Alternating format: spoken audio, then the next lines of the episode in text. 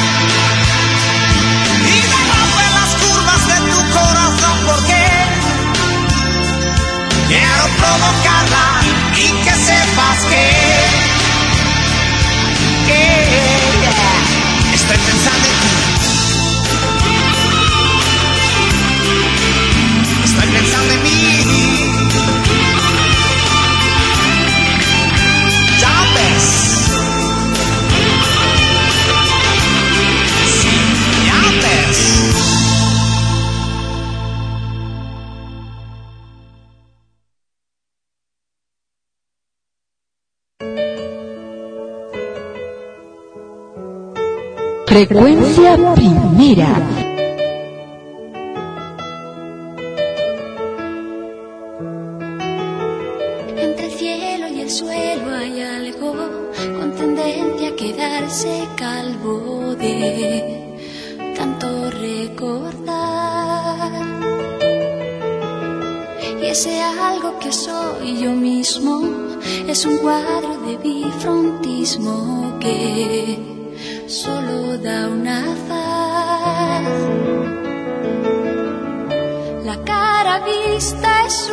Anuncio de signal. La cara oculta es la resulta de mi idea genial de echarte. Me cuesta tanto olvidarte. Me cuesta tanto. Olvidarte me cuesta tanto, olvidar quince mil encantos es mucha sensatez.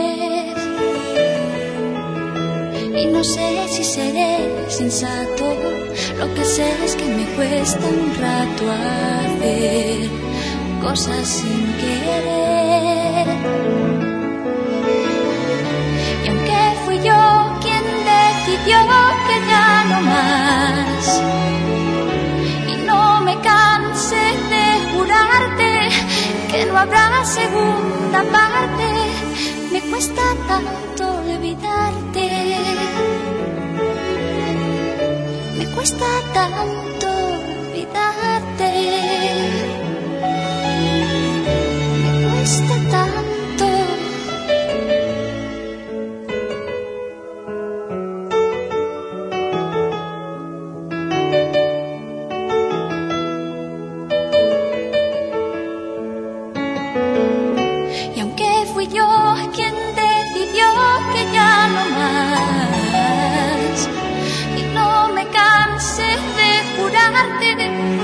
Habrá segunda parte, me cuesta tanto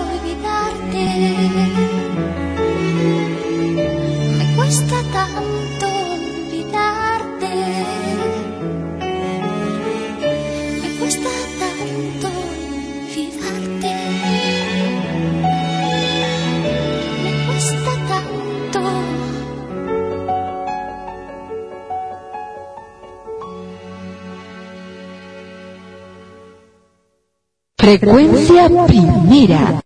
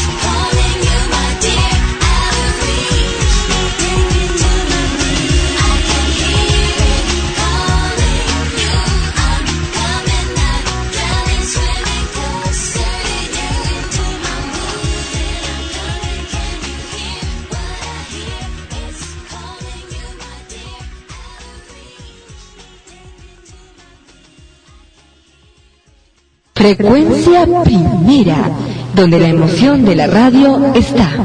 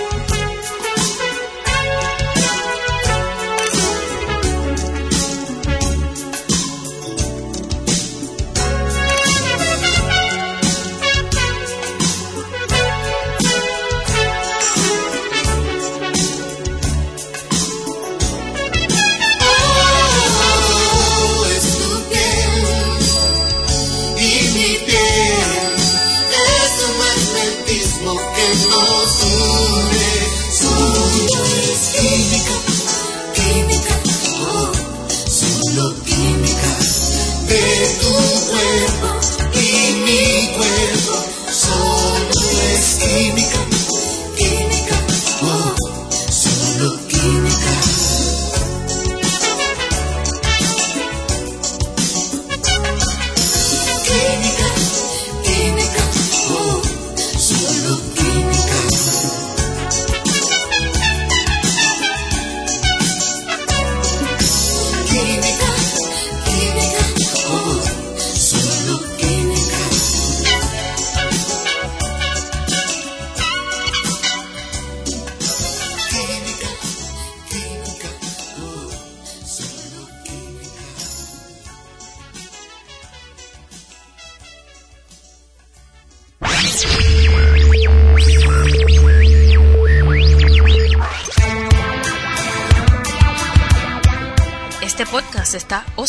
Forma gratuita en el Earth Music Network, un portal con espacio y transferencia de datos ilimitados, entre otros beneficios. Si quieres comenzar tu propio podcast o escuchar una amplia variedad de ellos, visita el Earth Music Network en www.emnhome.com. Te esperamos.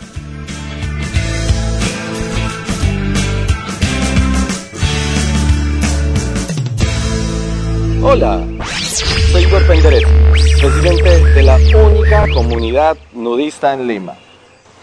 Antes no podíamos salir a comprar nada, pero ahora cotear nos cambió la vida.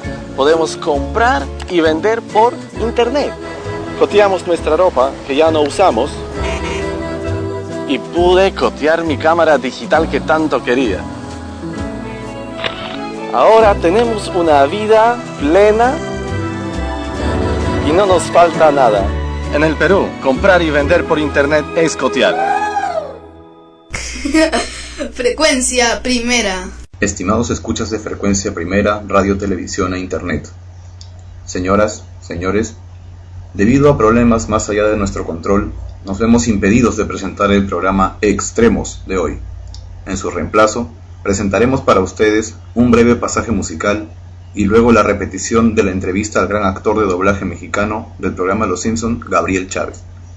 Agradecemos encarecidamente su comprensión y esperamos regresar con el programa la próxima semana. Para Frecuencia Primera, Raúl Chamorro, El Forense. Señores y señores, esta es Frecuencia Primera y estamos en esta ocasión conversando con eh, nada menos y nada más que el señor Montgomery Burns de Springfield. Él es director de la planta nuclear de Springfield y está con nosotros aquí en Frecuencia Primera. Bienvenido, señor Burns. Muchísimas gracias, me da muchísimo gusto saludarlos aquí desde mi planta nuclear en Springfield, de la cual no soy el director, soy el amo y dueño absoluto de toda la planta nuclear y de todo el pueblo de Springfield. Eh, aquí precisamente el forense que nos acompaña eh, quiere hacerle una pregunta, señor Burns. Ah, pues adelante, venga de ahí. Él es el forense. El forense. Ese mismo, ¿cómo está, señor Burns? Excelente, mientras no me hagan mi autopsia, estoy excelente. No me esperaba menos de usted. Dígame una cosa, señor Burns. ¿Cuál es, su, ¿Cuál es su edad exacta en este momento? ¿Cuál es mi qué? Su edad exacta. Mi edad exacta. Bueno, hace 10 años yo tenía nueve menos de los que tengo ahorita. Eso quedó perfectamente claro. ¿Verdad que sí quedó claro? Pero para todos ustedes y para todos mis amigos de frecuencia primera, no voy a ocultar mi edad. Tengo 110 años. Wow. 110 años. Y Toro está aquí con nosotros también. Toro hace su aparición. Bienvenido, Toro. Buenas, señor Burns. Hola, ¿qué tal? ¿Cómo estamos? ¿Bien? Sí, bien. Y que, quiero hacerle una pregunta. Viene. ¿Qué siente usted por Smithers? No, yo por él no siento nada. Eh, el, el gay es él, yo no. Oh, vale. Sí, no. Lo, lo que pasa es que como yo soy un hombre muy importante dentro de Springfield, bueno, Springfield es mío, desde luego, ¿verdad? Uno que otro por ahí que anda de advenedizo. Pero Smithers lo que tiene hacia mí es un amor enfermizo, un amor platónico, porque soy su protector. Porque sin mí él no sería absolutamente nadie. Oh. Como el pueblo de Springfield, sin mí no sería nadie. Yo soy su rey, soy, me tienen como a un dios. Entonces, repito, el gay es Smithers, yo no. Oh, vale, vale. Y bueno, este, hablando de amor, está aquí con nosotros Ana Rosa completando el panel de frecuencia primera. ¿Cómo está? A ver, Ana Rosa, ¿Qué tal? ¿Cómo está? ¿Y cómo está su empleado favorito? mi empleado favorito, pues ahí, ahí- anda perdido por alguna de las oficinas, ha de andar checando a ver si se encuentra por ahí a, a alguien que, que le haga pasar un rato más agradable. Eh, mi empleado favorito, yo no tengo ninguno. Si se refiere al zángano del, del jefe de seguridad del sector 7G, pues eh, yo, yo, yo lo tengo ahí por lástima. Nada más porque comen de mi mano, si, si no fuera así, pues toda su familia se moriría de hambre. Homero Simpson. Ese señor, ese zángano es un gaznápiro. bueno, este, Y es entonces la voz que escuchamos precisamente de Gabriel Chávez, el eh, famoso actor y dobladista, do- especialista en doblaje, Gabriel Chávez, quien está, nos ha honrado en esta ocasión con su mm, presencia aquí en Frecuencia Primera en esta entrevista en vivo que estamos aquí a las 15 con 09 minutos.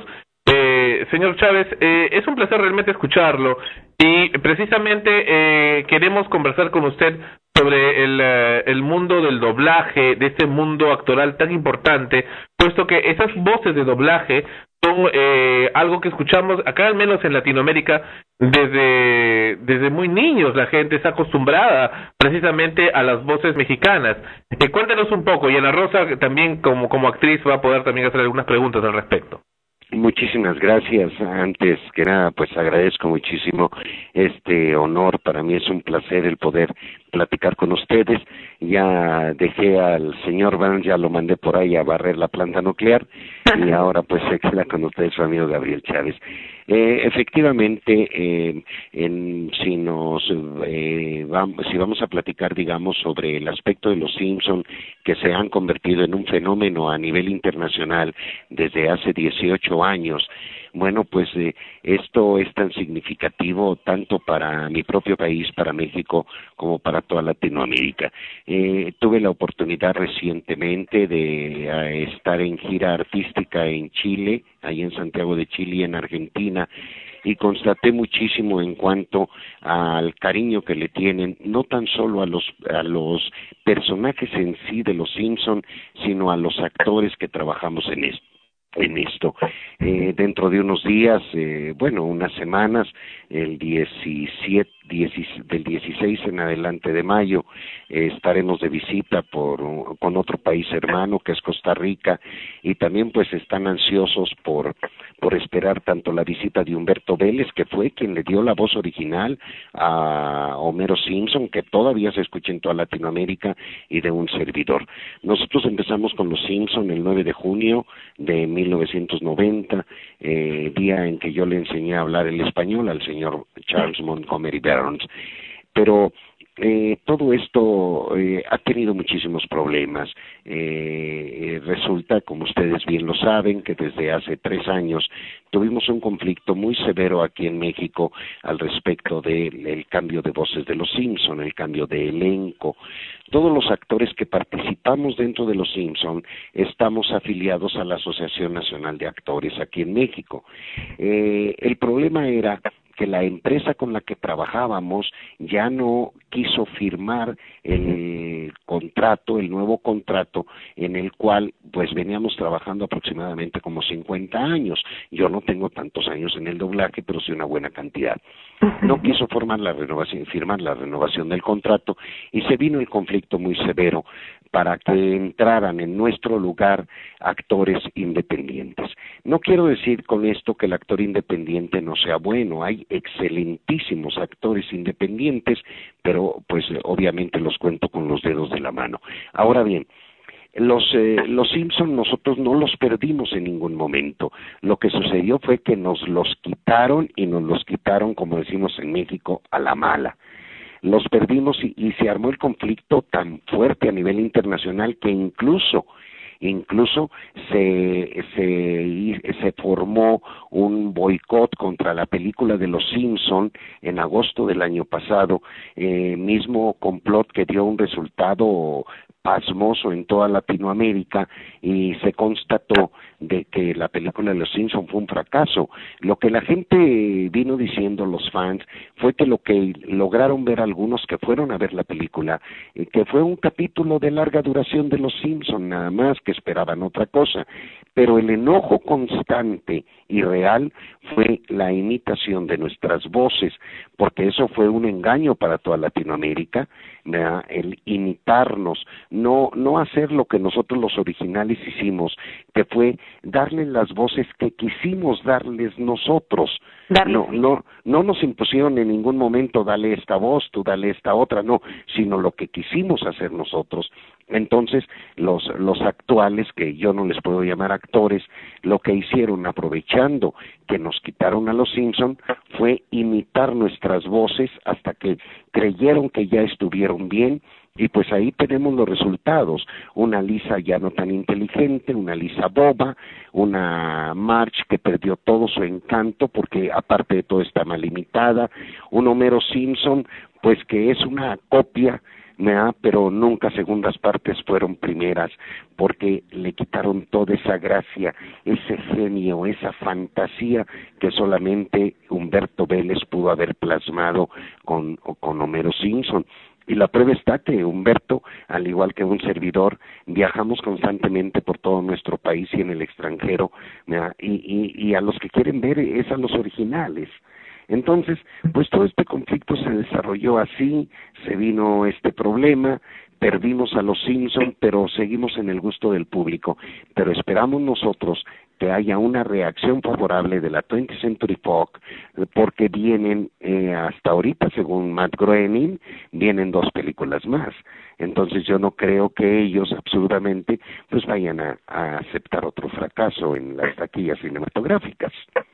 Claro, además que lo que usted ha dicho, ¿no? El público quiere lo original. Ustedes le dieron vida a esos personajes y ahora son, bueno, como si dijera simplemente muñecos, ¿no? Con voces de- imitadas que la gente cuando va a escucharlos quiere escuchar la original y al sentir que es una imitación uno se siente burlado.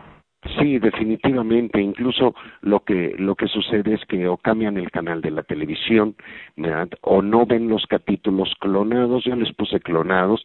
Es más, yo yo les puse transgénicos a los actuales actores. No es lo mismo, pero sí sale más barato. Y este, entonces lo que hacen pues, es cambiar el canal. El rating de los Simpson aquí en México a partir de hace tres años y con las nuevas temporadas pues ha bajado muchísimo. Pero yo no veo ninguna reacción de parte de la empresa transnacional que es la 20th Century Fox. Ni siquiera se han querido sentar a dialogar con nosotros. Y ahorita ellos, bueno, pues, pues desde nuestro punto de vista, ellos ahorita se están metiendo en un problema muy fuerte, muy fuerte, porque mire, le, le, le, voy, le voy a explicar brevemente a todos nuestros amigos de frecuencia primera y a ustedes que tan amablemente me conceden esta entrevista. Resulta de que la 20th Century Fox, en todas las temporadas de DVD, que ustedes las conocen, vienen este, en empaques de tres o cuatro discos, ¿verdad? Entonces, lo, lo, lo que ha sucedido es que aquí en México, por ejemplo, ahorita van como hasta la décima temporada. Nos han explotado en toda Latinoamérica en millones y millones de DVDs. Nos han explotado, pero a más no poder. Nosotros hemos tenido la oportunidad y la alegría de firmar muchísimos DVDs. Entonces, ante una explotación tan grande, tan fuerte de nuestras voces en toda Latinoamérica, nosotros no recibimos cinco centavos partidos a la mitad. No recibimos nada de regalías, le, eh, créanmelo, ni un centavo recibimos. Entonces, eso nosotros nos ha puesto a pensar pues que están abusando de nosotros como actores mexicanos, una compañía transnacional está abusando de nosotros, se están haciendo más ricos de lo que son eh, eh, por nosotros, por nuestras voces que nos están explotando. Entonces ahorita pues andamos viendo muchísimos aspectos legales de esto, ¿verdad? porque no lo podemos permitir, al menos yo en lo personal, ¿verdad? en compañía de, de los otros cuatro artistas originales de los Simpson, no no podemos permitir que, que nos sigan eh, defraudando de esta manera, porque decimos gran parte de nuestra vida. Sí, eh, señor Chávez, entonces significa que continúa el asunto. Pensábamos que ya habían vuelto. Esa es una de las cosas que también muchos escuchas y televidentes de acá de Frecuencia Primera nos preguntaban. Aparentemente creían que ustedes ya habían regresado a hacer el doblaje de Los Simpson. Entonces no han vuelto todavía. No, no, no hemos vuelto. Lo que sucede es lo siguiente, mire, de las temporadas actuales con los transgénicos, valga la expresión, de las temporadas, eh, lo que sucede es lo siguiente, de lunes a viernes, incluso en los maratones de los Simpson, van a pasar con los actores que nos están imitando, eh, digamos que de cinco capítulos le van a pasar uno o dos de ellos, los demás son de nosotros. En ocasiones todo el día le pasan capítulos nada más de nosotros. Ahí es, es una parte del engaño para que el público se vaya acostumbrando a las voces actuales.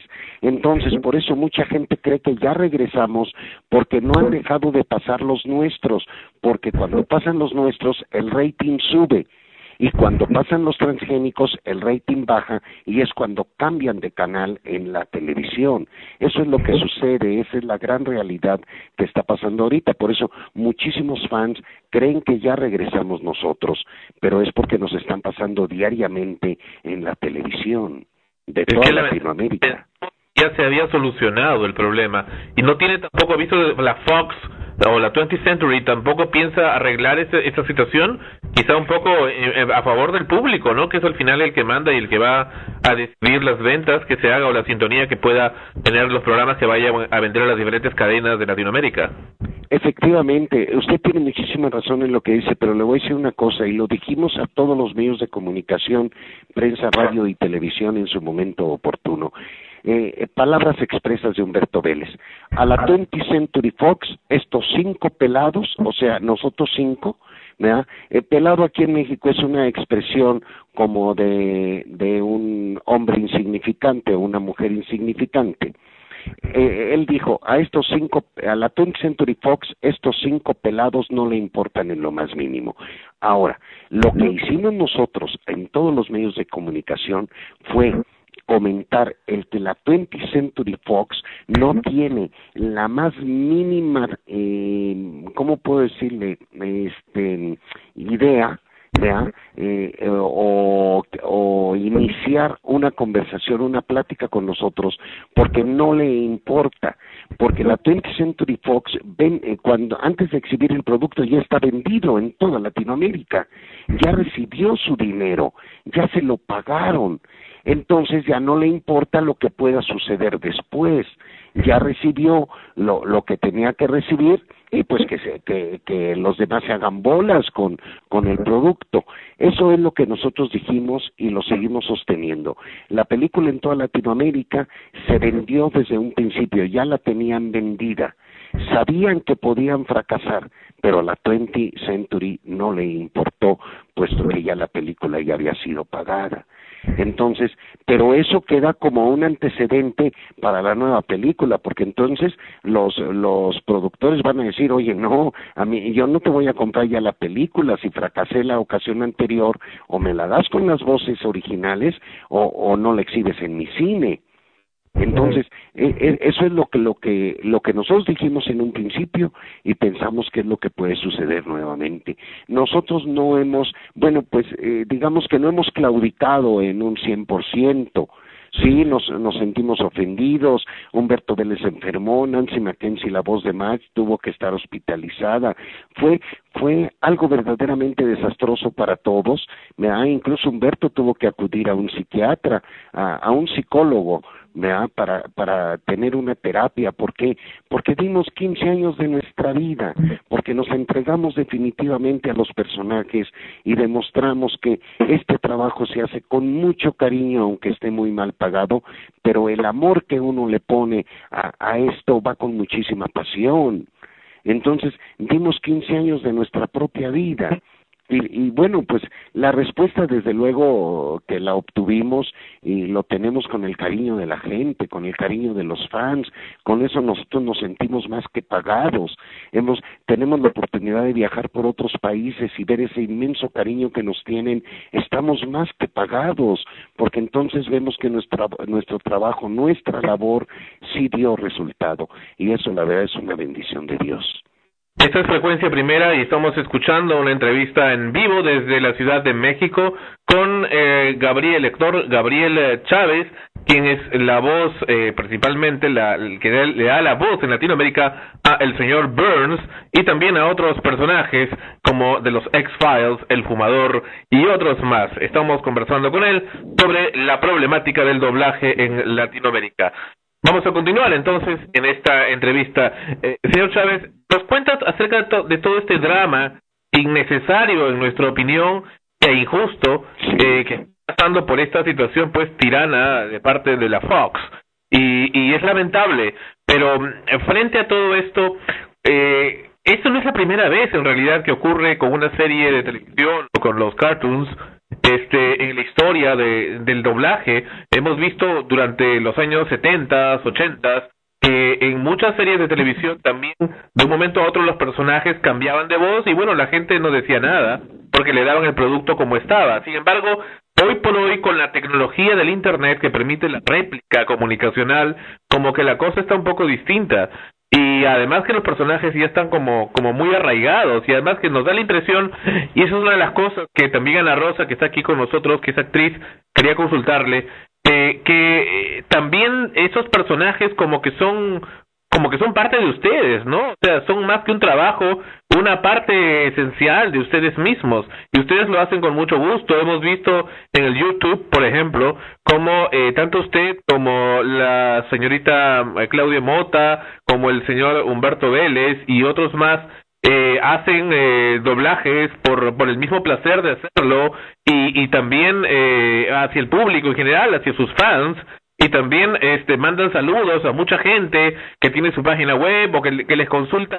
Y lo hacen eh, por el placer de hacerlo, ¿no? O sea, y es una cosa realmente sorprendente eh, y sin precedentes, porque hasta antes de, de, este asunto que, que ha sacado a la luz el tema de, los, la gente que hace doblaje, pues eh, como que a ustedes no se les conocía mucho, no se sabía siquiera de su existencia, o si se sabía de su existencia no se les asociaba con el tema del doblaje. Entonces, eh, ahí va un poco el asunto nuestro y la consulta. ¿Qué tanto están arraigados los personajes que ustedes hacen hacia sus mismas personas? Yo creo que los tenemos muy arraigados eh, por una simple y sencilla razón. Eh, usted mencionó en un principio de que anteriormente en las series de allá de los años 70 no se cambiaban las voces y no pasaba nada. Efectivamente, no pasaba nada porque no había la comunicación tan extensa o los medios como los existen ahora. Eh, actualmente, bueno, un personaje se puede llegar a cambiar cuando un actor muere y otro toma su lugar. Bien, pero el caso, el caso de, que los personajes estén tan arraigados, no nada más en nosotros como personas, eh, sino, sino en todos los fans, eh, es por lo siguiente. Nosotros como actores tenemos que ser muy sensibles y somos extremadamente sensibles. Al, al, tener esa sensibilidad, la debemos de proyectar ante la pantalla para darle al público un producto con credibilidad. No, no leído, porque hay muchas veces que ustedes ven una serie de televisión eh, doblada y parece que están leyendo. Nosotros tenemos que entregarnos con esa pasión, con, con, con esas ganas de hacer un, un buen trabajo. Lo hacemos con mucha alegría. Nosotros nos divertimos mucho cuando estamos en el atril. ¿Por qué? Porque sentimos que es parte de nuestra propia vida. Eh, los personajes se arraigan de nosotros mismos. Yo estoy en el atril, por ejemplo, doblando al señor Burns, y en ese momento que lo estoy doblando, yo me olvido que existo. Yo no soy Gabriel Chávez.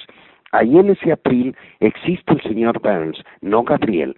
Cuando yo lo termino de doblar, que para mí es algo maravilloso, me llena, eh, me, me, llena de vitalidad. Cuando termino de doblarlo, entonces desaparece el señor Burns y nuevamente está Gabriel Chávez, que al atravesar la puerta de la sala de estudio ya, ya dejó atrás al señor Burns, pero pero él forma parte esencial de nosotros mismos y le voy a decir por qué. Porque nos dio a conocer a nivel Latinoamérica.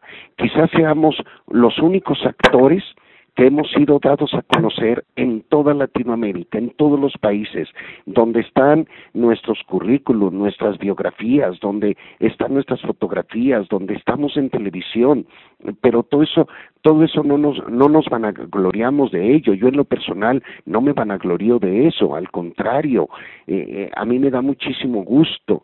Aquí en México yo trabajo mucho en la televisión como actor, trabajo en telenovelas, conduzco programas de entretenimiento, estoy en, programas de terror como actor. En, entonces todo eso que también se va al extranjero me da a conocer físicamente ante los demás. Pero el, el hecho de querer tanto a un personaje es porque hay un mimetismo, hay algo entre entre ellos y yo, digamos que, que un agradecimiento enorme, un agradecimiento a- al creador que hizo esos personajes que nos sacaron a la luz y un agradecimiento a Dios por habernos permitido el poder dar nuestra voz a unos personajes tan importantes que se volvieron íconos en toda Latinoamérica. Bueno, y es también que se vuelven como sus propios hijos, porque si bien es cierto, los personajes fueron creados por otra persona, ustedes le dieron vida, los formaron, los hicieron crecer. Y eso es lo que un actor precisamente cuando coge un personaje, no solamente lo representa, ¿no? Pone parte de sí mismo ahí, las emociones, las experiencias vividas ayudan a, crear precisamente esas reacciones muy reales que el público percibe con verdad y que le hacen sentir realmente que está ahí mismo. Y eso el, actor lo, trabaja no solamente en un día, en un momento, sino por mucho tiempo. Y ahí es ahí donde se, se inicia esa relación de amor, de cariño hacia el personaje. Sí, porque lo acaba de decir, eh, dijo una palabra que, que encierra todo esto, son, son unos hijos, unos hijos que uno los, los ve crecer y uno va creciendo junto con ellos y a un hijo se le entrega mucho cariño. Y en este trabajo que uno debe de amarlo para poder estar en él, pues entregamos todo el cariño a esos hijos. Y yo recuerdo los nueve años que estuve trabajando eh, con, fueron, pues estamos hablando de más de 200 capítulos con los expedientes secretos X, los X-Files, donde tuve la grandiosa oportunidad de darle la voz a este gran actor William Davis, que interpretó a Cáncer o el fumador de esta serie. Y la verdad ese ese fue un trabajo que a mí me llenó muchísimo de enormes satisfacciones que quedó en la mente del público sí pero no tan arraigado como lo fueron los Simpson, como fue, como es actualmente el señor Burns y, y- y muchísimos personajes que que todavía todavía son íconos. Recordemos, por ejemplo, a este G.I. Joe, la serie de G.I. Joe, que creo que ustedes la conocieron, ¿verdad? Sí. La serie de, G.I. Joe se convirtió en un ícono. A mí me, me tocó la grandiosa oportunidad de ser el comandante Cobra, el original y el único. El temible comandante Cobra, todos lo recordamos. Sí, fue maravilloso, esa época en que hice al comandante Cobra, ¿ya? Pero, y, y así es el doblaje, yo llevo más de 23 años en esto del doblaje, tengo 42 años como actor y 23 años, 24 dedicados al doblaje. Y pues la pasión, esa nunca se va a terminar, amigo mío, la pasión siempre la va a tener uno dentro de su corazón. Eso es indudable, sobre todo la experiencia. Mientras un actor tiene más experiencia de vida, es capaz de hacer mucho mejor su trabajo desde ese punto de vista. Precisamente hubo algo que comentó la diferencia que había entre los personajes de los Simpsons y otros personajes, como en el caso del fumador, que, que lo interpreta, digamos, ya un actor y uno simplemente dobla la voz, pero no es simplemente doblar la voz. Creo que ahí incluso hay que ser realmente un señor actor para poder captar la emoción del personaje que ya lo interpretó. Es como un doble trabajo. ¿Cómo, cómo hace para poder lograr eso? Porque a veces uno, bueno, cuando coge un personaje, le va creando, va reaccionando, va buscando su verdad, sus acciones y todo lo que, lo que implica el trabajo de un actor con un personaje. Pero cuando le entregan a uno un personaje que ya está hecho para doblar la voz y mantener la esencia del actor visual, ¿no? De quien no está viendo, ¿cómo es que ¿Qué hace? ¿Tiene algún secreto, alguna técnica en especial para eso? Bueno, lo, lo, lo, lo importante de todo esto, si ustedes recordarán tanto eh, el fumador de los X-Files como el señor Montgomery Burns, tienen mi misma voz. Eh, es la misma voz, pero hay una cosa que es la diferencia entre ambos. Eh, eh, el fumador de los X-Files es un villano, ¿verdad? Eh, es un villano, es, es un hombre muy, muy intrigante. Eh, es la intriga del mismo programa. Eh, entonces, este hombre, eh, es- digamos que puede ser un hombre sin escrúpulos, ¿verdad? Porque todo lo quiere utilizar para su propio beneficio. Si, nos, si, si nosotros analizamos al personaje en- y vemos que su técnica actoral de este personaje, William Davis, que es un gran actor, no podemos nosotros el pensar ni siquiera en hacerlo menos actoral de lo que es él, porque entonces no sería creíble el producto. Entonces, ¿qué- ¿qué hago yo en este caso? Yo veo al personaje, me fijo mucho en los ojos. Los ojos para mí del personaje de los X-Files significan muchísimo. Los ojos me están diciendo todo, es como si ellos me hablaran y me dijeran hazme así. Entonces yo lo que tengo que hacer es concentrarme concentrarme, ver sus reacciones, ver sus ojos, las facciones, sus gestos, cómo gesticula él, y en ese momento me estoy dando cuenta inmediatamente, porque todo el doblaje es instantáneo, de, de cómo debo de hacerlo, qué reacciones tengo que ponerlo, qué tono de voz debo de darle, si él está tranquilo o si está eh, lleno de ira o está apasionado, qué tono debo de darle sin sin que suene a falso, sino que sea yo mismo, Gabriel Chávez, el que se está transformando en un actor que es William Davis y hacerlo como él lo hizo en la pantalla. Y tenemos la prueba de que fueron más de 200 capítulos.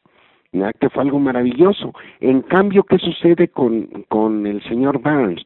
El señor Burns es un muñeco, es un mono, como decimos aquí en, en México, un muñeco que los ojos también son muy importantes, aunque sea una caricatura, son muy importantes los ojos, pero conocemos la personalidad del señor Burns, sabemos quién es.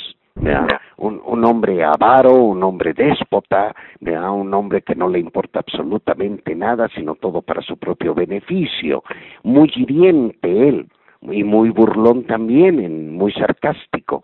Entonces, el tono sarcástico como el tono burlón son totalmente diferentes. Entonces hay, hay que ver al personaje, ¿verdad? nosotros siempre damos un ensayo, eh, no, a ver, no permitimos dos ensayos, sino un solo ensayo en cada escena, y en ese momento es cuando nos tenemos que dar cuenta de las facciones del personaje, de la caricatura, que, de qué es el diálogo, por qué es el diálogo y si el diálogo va de acuerdo con la expresión facial. Si no es así, cambiamos una que otra palabra, o sea, lo hacemos más coloquial. Entonces, eso es lo que yo hago, trato de, de eh, le- le- yo, yo lo que digo, Dios mío, permíteme eh, echar gala de, de toda mi experiencia para hacer un buen trabajo. Y entonces, pues es lo que hago, aviento ahí en el atril todos mis años como actor para para hacer un trabajo digno, un trabajo que me llene de satisfacción y de orgullo, que a mi familia la llene de orgullo de saber que que pues yo le estoy echando toda la carne al asador y pues la respuesta está en el inmenso cariño de los fans, en el afecto que me tienen, en ese aprecio que, que me ha durado y me va a durar toda la vida, ¿verdad? Pero eh, tengo que, que echar mano de todos mis recursos, mis recursos físicos, mis recursos mentales, para poder hacer un trabajo con un inmenso cariño aunque muy mal pagado, ¿eh? eso sí, pésimamente mal pagado, pero la recompensa la obtiene uno por otro lado. Eso es lo importante, pero en ambos casos, como nos ha explicado, realmente es un señor trabajo, ¿no? Le- en cualquiera de las dos circunstancias hay que ser un muy, muy buen actor, muy buena experiencia y muy sensible, como dijo al comienzo, el actor tiene que ser muy, pero muy sensible para poder captar en tan poco tiempo, porque la televisión, los medios exigen esa rapidez que tienes que tenerla ahí. Pues si no eres una persona lo suficientemente sensible para captarlo, eso se hace más difícil. Pero ya con la experiencia que ustedes tienen, de hecho, que, que nosotros lo vemos, ¿no? En pantallas, y esa ha sido el- las consecuencias, tener una inmensa cantidad de fans, como el que tengo aquí a mi derecha, el forense, pero así, número uno, acérrimos, haciendo barras acá. Excelente. Así es. ¿Cómo lo emociona? ¿Cómo lo acabo de emocionar? Acá le quiero agradecer. Muchísimas gracias por ese excelente, señor Chávez. Tengo una pregunta para usted. ¿Qué, qué consejo o qué, qué recomendación podría darle a una persona que estuviera interesada en dedicarse al doblaje? Bueno, eh, el consejo no es difícil, eh, pero lo voy a decir de, de veras como debe ser. Eh, yo lo único que les aconsejo es que antes de dedicarse al doblaje, estudien actuación. ¿Por qué? El doblaje es una especialidad del actor. Créanmelo, es más difícil doblar que actuar. Imagínense nada más, pensemos un poquito que con nuestra voz tenemos que darle vida a personajes como eh, Steve McQueen, como este, mm, eh, bueno, todo, Charlon Heston, eh, Bruce Willis, etcétera, etcétera. eh, ellos son grandes actores y tenemos nosotros que trabajar, ahora sí que vamos a estar trabajando con ellos. Ellos también nos van a enseñar a actuar porque son nuestros maestros. Eh, aprendemos muchísimo a lo largo de los años técnicas actorales de, de otros actores extranjeros, pero para poder llegar al doblaje, yo lo que les recomiendo, lo que les sugiero, estudien actuación para que tengan unas bases para cuando lleguen al doblaje, porque no es lo mismo el estar en una en un atril con las bases ya de actuación para interpretar a un personaje que llegar porque tenga uno muy bonita o muy buena voz y empezar a leer, porque entonces vamos a poner eh, unos diálogos leídos, no actuados, no sensibilizados. Entonces hay que pararnos en el atril con la sensibilidad suficiente de que podemos hacerlo porque tenemos las bases. Yo es lo que sugiero, estoy en actuación, unos cursos de actuación para que con esto puedan dedicarse al doblaje de lleno. Pueden dedicarse desde luego sin tener las bases de la actuación, pero va a ser muy difícil que resurjan. Va a ser muy difícil que puedan llegar a interpretar personajes fuertes, difíciles, con grados de dificultad actorales mucho, muy fuertes. Es, eso, eso es difícil. Así es que el que quiera hay que estudiar y estudiar mucho.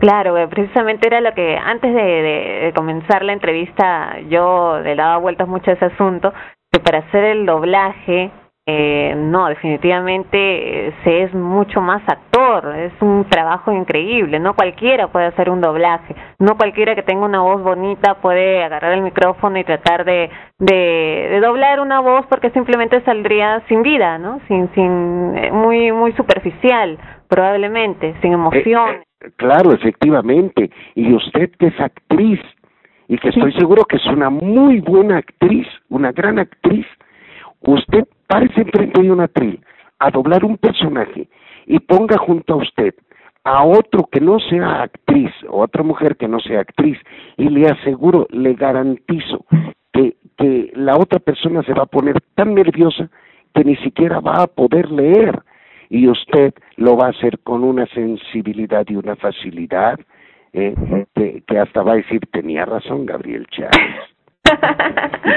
Sí, que me voy a acordar de eso cuando tenga oportunidad, porque hasta ahora no he hecho un doblaje, la verdad, pero me encantaría, porque es realmente emocionante el reto, sobre todo el reto, ¿no? De como actor, como- de asumir una situación como esa, constantemente envolverse en esas emociones, en esa pasión, como dijo, porque es eso, la pasión lo que a uno le lleva a lograr grandes cosas, pero sobre todo la experiencia que ustedes tienen es lo que nos han demostrado por qué han triunfado, a pesar, como dice, del, del mal pago económico, pero sin embargo la recompensa emocional y el amor del público es lo que demuestra que la calidad es lo que prevalece. Sí, definitivamente. Fíjese que le voy a comentar una cosa, incluso a nuestro público radio escucha de frecuencia primera. Eh, ahora que hemos estado viajando al extranjero, créamelo, se me han salido las lágrimas. Es tal, la sensibilidad del recibimiento de la gente, de, de, de los cientos y cientos y cientos de fans que, lo, que quieren es eh, eh, nada más tocarnos, lo, vivimos como una experiencia inolvidable y, y se le salen a uno las lágrimas, porque no puede uno creer, a menos que lo esté viviendo, que esas cosas suceden y, y nos pasa constantemente y eso nos sensibiliza y nos hace pues tratar de ser mejores como seres humanos, porque aunque esta vida artística es pública, aunque uno sea una imagen pública, no debemos de perder de vista que ante todo somos seres humanos sensibles, somos seres humanos que debemos de estar agradecidos con Dios y, y donde eso nunca lo perdemos de vista. No no perder el piso donde donde uno está parado no sentirse uno una estrella porque al final de cuentas eh, eh, somos seres humanos nada más ¿verdad? y que nos debemos a los demás. En la carrera artística uno se debe a los demás si no uno no sería nadie. Entonces el agradecimiento hacia los fans hacia el público ese agradecimiento debe de ser constante, ¿no? Porque son los que nos sensibilizan y nos, nos hacen luchar por ser mejores como seres humanos, sin vanagloriarnos absolutamente de nada, porque la fama es muy efímera. La fama es tan efímera como la vida misma. Y, y a pesar de que, de que yo puedo ser un hombre muy famoso, ¿verdad? En México, en mi país, todo el mundo me conoce, pero, pero yo lo que digo, la fama es efímera, la, la fama se acaba, ¿verdad? Si uno como ser humano se acaba, entonces, pues hay que ser mejores como seres humanos, hay que cambiar muchísimas cosas, ¿verdad? Y uno, pues, pues no, no perder eh, la dimensión que uno está viviendo, ni sentirse uno que está hasta la punta, en los cuernos de la luna, eso no, no, o quizá porque yo pienso así, o quizá porque mi educación o mis valores y principios me, me han enseñado a ser así. Y quizá por eso mi familia se siente orgullosa de mí, porque yo soy así, yo extiendo la mano para recibir eh, una mano amiga. Pero así es, tenemos que ser sensibles para ser mejores como seres humanos. Es la voz de el actor Gabriel Chávez, a quien hemos estado escuchando y seguimos escuchando en esta entrevista especial de frecuencia primera RTVN, la señal de la nueva era. Señor Chávez, lo hemos visto y de ahí que nos da la impresión que usted tiene una paciencia enorme. Vimos que le hicieron una broma en Ya cayó de TV Azteca hace algún tiempo.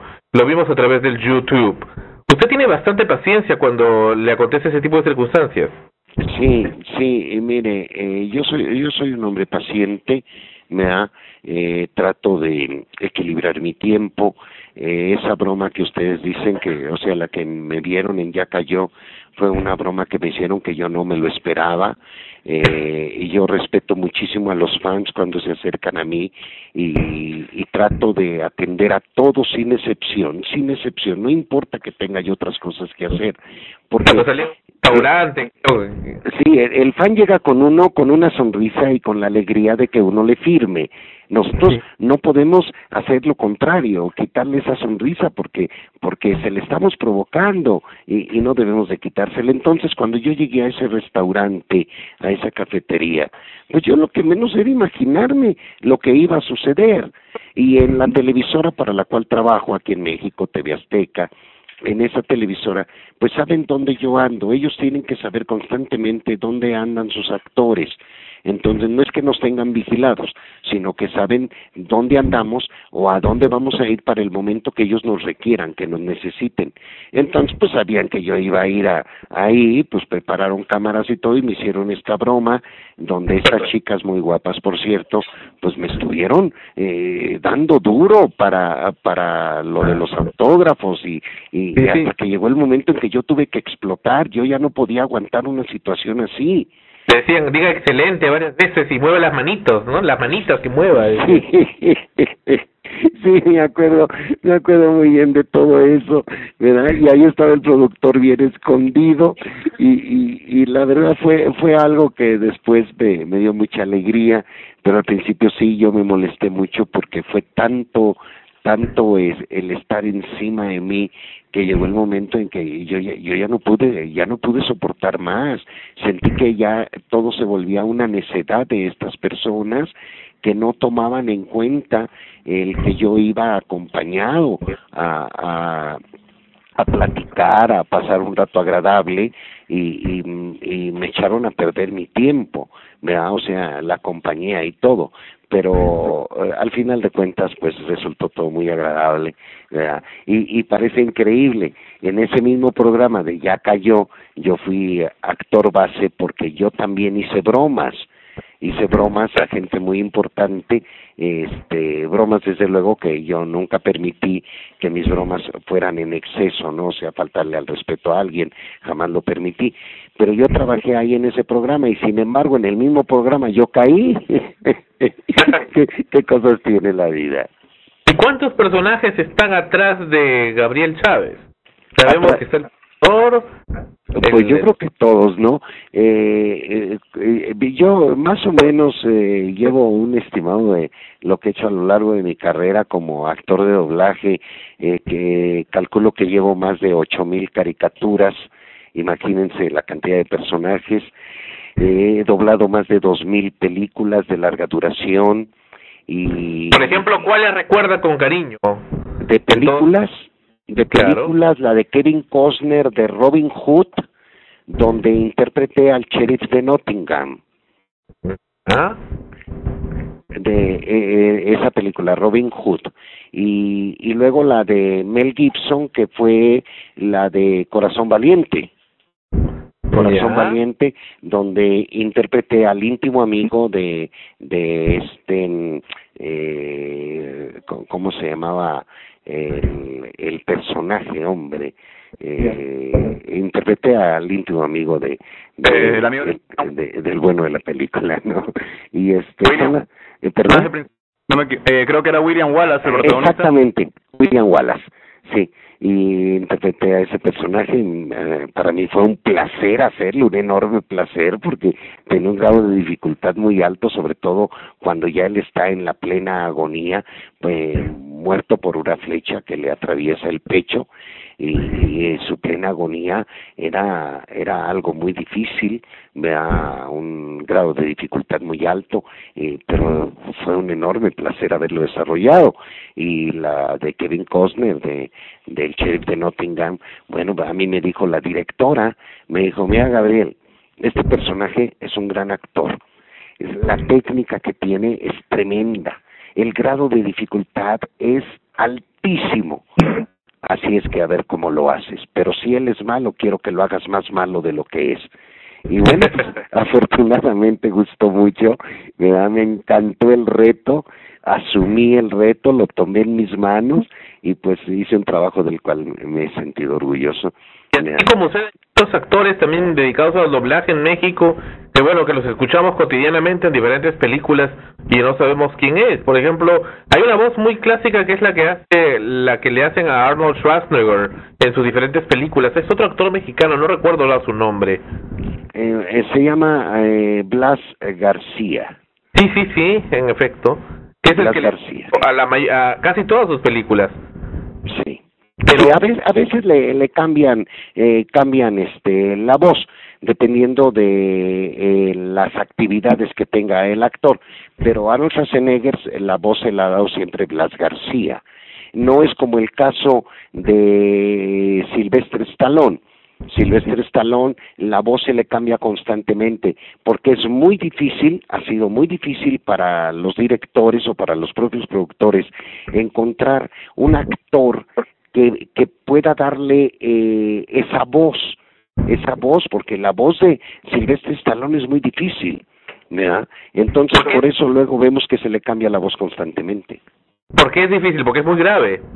Mm. Es, es difícil por sus tonalidades, porque eh, él, él habla así, a, a veces eh, se nota como un, un, este, ¿cómo podríamos decirlo? Como una voz onza, ¿ya? Una voz muy sosa, eh, una voz eh, aguardientosa en ocasiones. Entonces, el que un actor encaje ahí. Es, es difícil. Y yo no encajaría en él yo no encajaría en él en primera por su fortaleza física, en segunda porque mi voz no se prestaría a él, ¿verdad? Eh, eh, digamos la diferencia de edades también tiene algo que ver, no es mucha entre él y yo, pero mi voz no se prestaría. Es como si yo quisiera darle mi voz a un joven de 20 años. Entonces lo que haría sería echar a perder el personaje. y el público se reiría de, de, de lo que estuviera oyendo. Claro. Y bueno, así el, el doblaje mexicano todavía sigue liderando, aunque ahora comienza a aparecer en Argentina, en Venezuela, comienzan a aparecer y acá también en Perú incipientemente. Efectivamente, eh, el doblaje mexicano eh, ha sido líder durante más de 50 años, eh, se ha llegado a considerar el mejor doblaje del mundo. Eh, actualmente, por ejemplo, Venezuela se ha superado muchísimo, verdaderamente ah, hace doblajes dignos, dignos de admiración.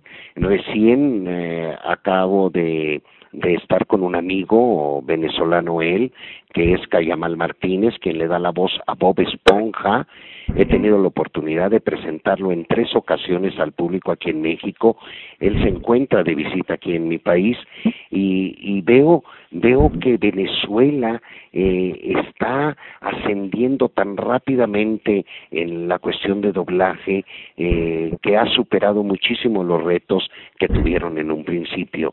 Eh, hablamos también de, Argentina, lo comprobé ahora que estuve ahí recientemente hablamos de, de Chile, el, el doblaje chileno, donde está eh, Sandro Larenas, por ejemplo, que es o fue el actor que le dio vida con su voz a Garfield, a Garfield, y, y la gente lo quiere muchísimo porque lo constatamos porque convivimos con él, pero eh, vemos que eh, todo se está superando. Perú, eh, todo todo el doblaje latinoamericano está llegando a México a excepción de el de España. Eh, bueno llega el de España pero España no permite que un doblaje extranjero de Latinoamérica entre a su país. Sin embargo ellos sí lo exportan y aquí a México llega muchísimo doblaje español pero no es no es del agrado del público. En, en México el doblaje español el doblaje eh, de España no es eh, aceptado aquí en México, ¿verdad? ¿Por qué? Porque estamos acostumbrados a un a un sonido neutral, a un lenguaje neutral, no con tantos dejos como los tiene en este caso el doblaje español, el doblaje ibero, digámosle así.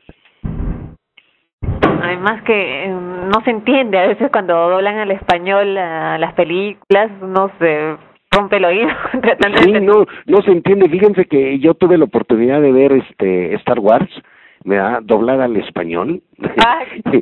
No, la verdad no aguanté ni diez minutos porque yo yo yo me botaba de la risa, ¿verdad? Eh, y, y, y no la pude terminar de ver porque era totalmente diferente, incluso los diálogos, palabras que uno desconoce y entonces pues no, eh, por eh, aquí el eh, ese tipo de doblaje pues no es del agrado, desgraciadamente, ¿no? Una consulta más, señor Chávez. Eh, dígame, ¿alguna vez le ha pasado que ha visto una película o ya doblada y se ha dicho usted mismo, yo podría hacer mejor la voz de este personaje? Eh, mire, eh, esa pregunta este, sí me la han hecho en algunas ocasiones y yo cuando veo algo doblado por mí, eh, lo que yo digo no es si lo pude haber hecho mejor, lo que yo digo es puse mi pasión, me entregué, entonces esperemos los resultados del público, pero di lo mejor que pude de mí mismo, pero nunca me pregunto, pude haberlo hecho mejor. Yo creo que lo que me pregunto, lo que me digo es gracias a Dios que me permitió hacer un personaje y poner la, la mejor parte que yo pude haber puesto de mi propia persona. ¿verdad? Pero yo hasta estos momentos, amigo mío, hasta estos momentos yo me siento satisfecho, me, me siento agradecido con la labor que he desempeñado. No tengo nada de que arrepentirme, ¿verdad? sino al contrario, ¿verdad? Eh, me siento muy contento, feliz de, de todo lo que ha trascendido mi trabajo. ¿Y cuándo estará por Perú? Bueno, pues cuando ustedes me inviten, cuando ustedes me inviten, yo dejo Springfield, agarro mis maletas y me voy para allá. Eh, el día, como les dije en un principio de la entrevista, el 16 yo creo que va a ser antes, porque hay, hay una convención de cómics en, en Costa Rica. Eh, esta convención de cómics abarca muchísima parte de, del país y se lleva a cabo, se va a efectuar el 16, 17 y 18 de mayo. Entonces yo partiré unos días antes, volaré en compañía de mi gran amigo Humberto Vélez y regresaremos unos dos días después de que termine la convención.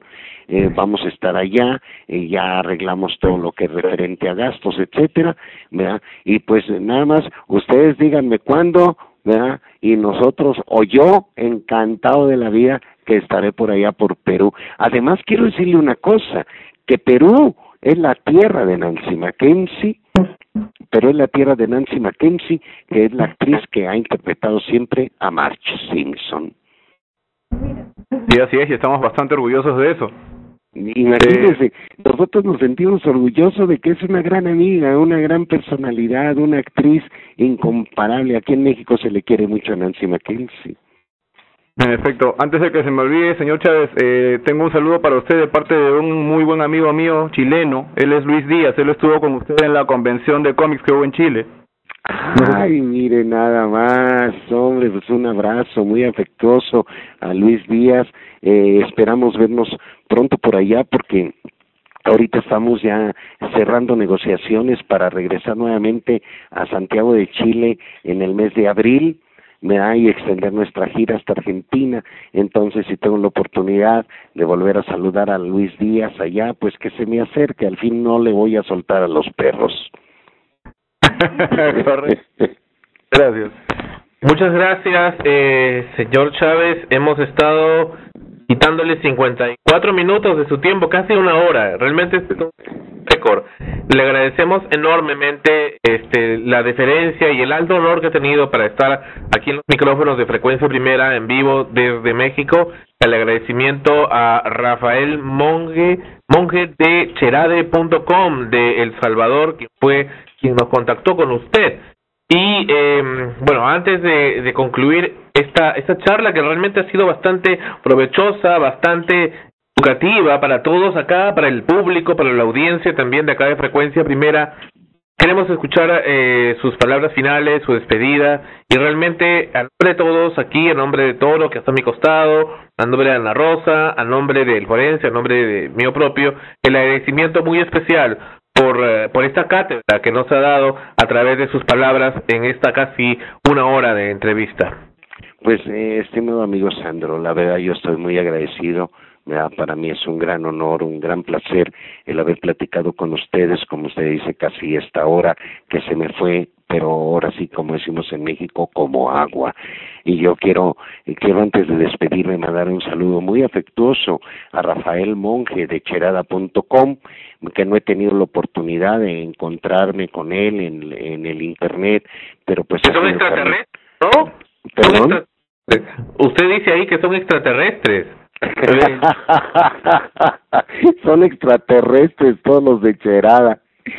Y, y, y un abrazo a, Rafael Monge, eh, a Luis Díaz, a Ana Rosa, a todos ustedes ahí de, de Frecuencia Primera, a todos nuestros amigos radioescuchas que han estado sintonizando durante esta hora Frecuencia Primera. Eh, quiero despedirme de ustedes eh, eh, con un enorme agradecimiento.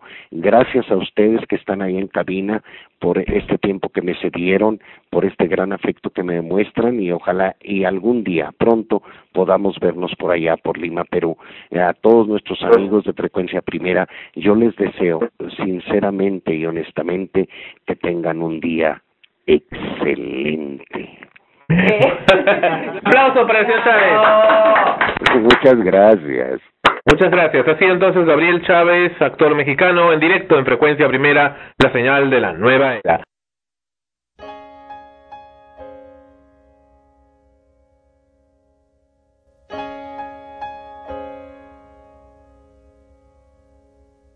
Girl, tell me only this that I have your heart for always,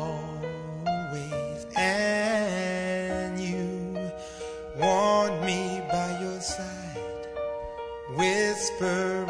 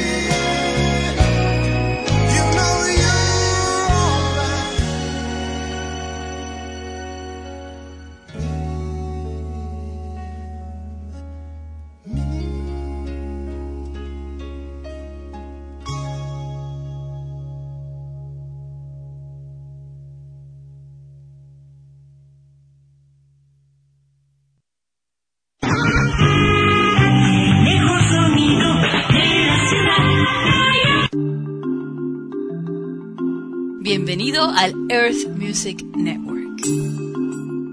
Los podcasts que escuchas y a través de los cuales te informas, aprendes y te diviertes llegan a tus oídos en forma gratuita. Los podcasters ponen su trabajo y esfuerzo para producir el contenido. Pero el hospedaje, transferencia y licencias para reproducir música comercial no son gratuitas. Esos costos son pagados por el Earth Music Network a través de pequeñas donaciones que realizan algunos podcasters y por escuchas. Tú puedes ayudar a la comunidad. Apoya a tus Hola. podcasters favoritos, al podcasting en español y a la libertad de expresión de que gozamos en el Earth Music Network. Haciendo una pequeña donación desde nuestra página principal en www.emnhome.com. Entre todos es más fácil.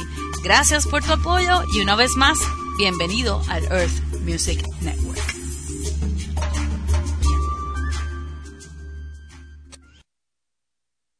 Hola, soy Igor Penderecki, presidente de la única comunidad nudista en Lima.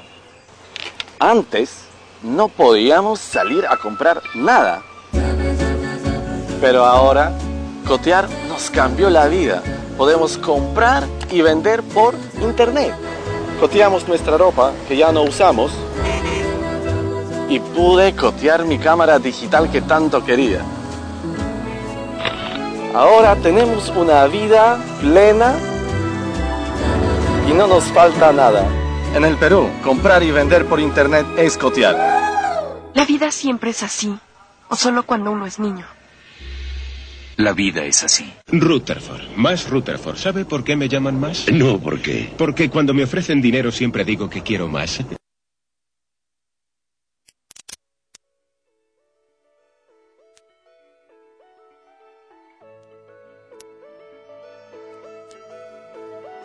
Frecuencia primera.